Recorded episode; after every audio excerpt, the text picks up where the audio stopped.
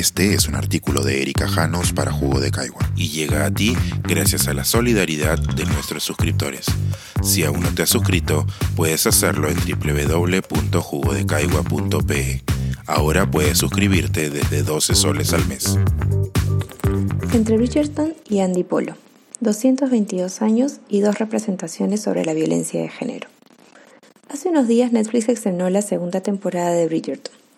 La serie retrata el mercado matrimonial de Inglaterra de 1800, y en ese escenario somos testigos de las ilusiones y responsabilidades de hombres y mujeres, casi niñas, estas últimas esperando ser desposadas para cumplir con su propósito de vida, ser esposas. Bridgerton nos muestra, entre otras cosas, cómo era representado el matrimonio, el amor, las mujeres y los hombres hace 222 años. Entre alegrías, suspiros, llantos y frustraciones nos preguntamos, ¿qué tanto ha cambiado?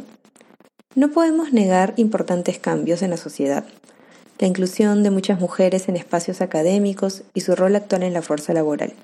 De hecho, la serie nos muestra el inicio de muchos de estos cambios.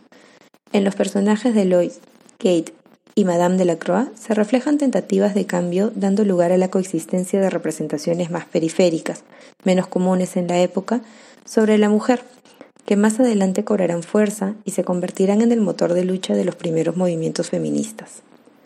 Las personas formamos nuestras expectativas, reaccionamos, actuamos y juzgamos lo que está bien y lo que está mal en función de cómo representamos las situaciones a las que nos enfrentamos. Las representaciones, desde la psicología, pueden entenderse como aquellas imágenes mentales que tenemos de las cosas, situaciones y fenómenos contienen las creencias y actitudes que tenemos al respecto de estos objetos psicológicos.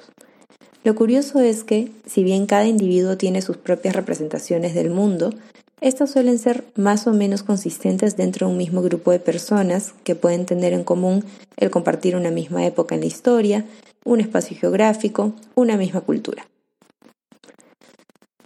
Si podemos hablar de realidades objetivas o no, es tema de otros escritos.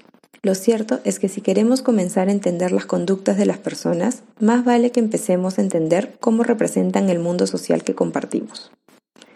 Bridgerton nos da también un vistazo a cómo era representada la violencia sexual, la cual en realidad dejaba de existir siempre que el agresor y la víctima se casaran, restaurando así su honor y el de sus familias. ¿Saben qué es lo curioso de este retrato? 222 años después, esta representación no ha cambiado tanto. En el Perú este tipo de leyes ya no existe. Pero hace tan solo 25 años, en 1997, aún se estaba discutiendo si era apropiado eliminar la ley que liberaba al violador de la cárcel al casarse con su víctima. Países del llamado primer mundo, como Francia e Italia, las eliminaron hacia fines de los 80 e inicio de los 90. Las leyes de Bridgerton seguían vigentes 200 años después. ¿Cómo podemos explicarlo? Actos de violencia sexual, como la violación en 1800 y en gran medida ahora, no eran representados como un problema de violencia, sino como un problema personal, como un desacato del honor. Por tanto, lo que había que hacer era restaurar ese honor. La manera en que representamos las situaciones define entonces la forma en la que se interpretan actos del calibre de violación sexual y dicta el rumbo de acción para enfrentarla. Ahora, podríamos anclarnos en la ilusión de que leyes como esa ya no existen, por lo menos en nuestro país. Sin embargo, ¿qué tanto ha cambiado nuestra representación de la violencia sexual y de género? La semana pasada, Universitario de Deportes fichó al delantero Andy Polo, denunciado por su esposa por violencia física y psicológica. La decisión del club despertó cierta resistencia. mujeres hinchas protestaron ante el caso y la noticia se elevó a los medios, dejando al descubierto lo que por lo menos era una decisión polémica. El administrador del club decidió dar una conferencia, y en esta hizo alarde de una representación común en nuestro contexto sobre la violencia de género. Reforzando la idea de que la violencia de género es un asunto privado, le dio a Andy Polo unas semanas para llegar a un entendimiento con su expareja. Expresó además su preocupación por el alcance mediático que esta situación había alcanzado. Nuevamente, el honor restándole protagonismo a la violencia. 222 años después, no ha cambiado mucho. Distintos estudios sobre representaciones sociales de la violencia de género nos dan algunas luces para comprender esta situación. Existe una imagen compartida de la violencia de género expresada solo a partir de dos elementos, la violencia física y la violencia sexual. Estos dos tipos de violencia de género, además, se interpretan como tal o no, dependiendo de quién y cómo es el agresor y la víctima. Para aterrizar este fenómeno en la realidad tenemos múltiples ejemplos. Entre ellos, el fallo en ICA en enero del 2019, que libró de cargos a un agresor sexual, sosteniendo como argumento que la víctima utilizaba ropa interior de encaje rojo al momento de la agresión.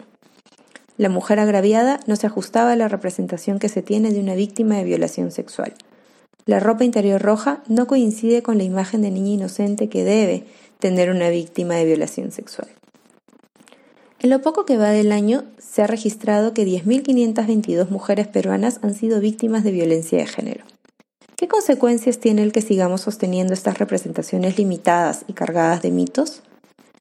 Detrás de los procesos de acompañamiento, denuncia y justicia hay personas, todas ellas inmersas en esta cultura nuestra, sosteniendo este tipo de representaciones que se traducen en culpabilización de la víctima, desestimación de denuncias y revictimización.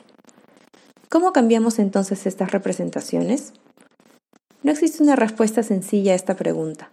Las representaciones cambian y evolucionan con el tiempo, pero requieren de una realidad social que las obligue a ajustarse tienen que existir para las personas la necesidad de cambiarlas.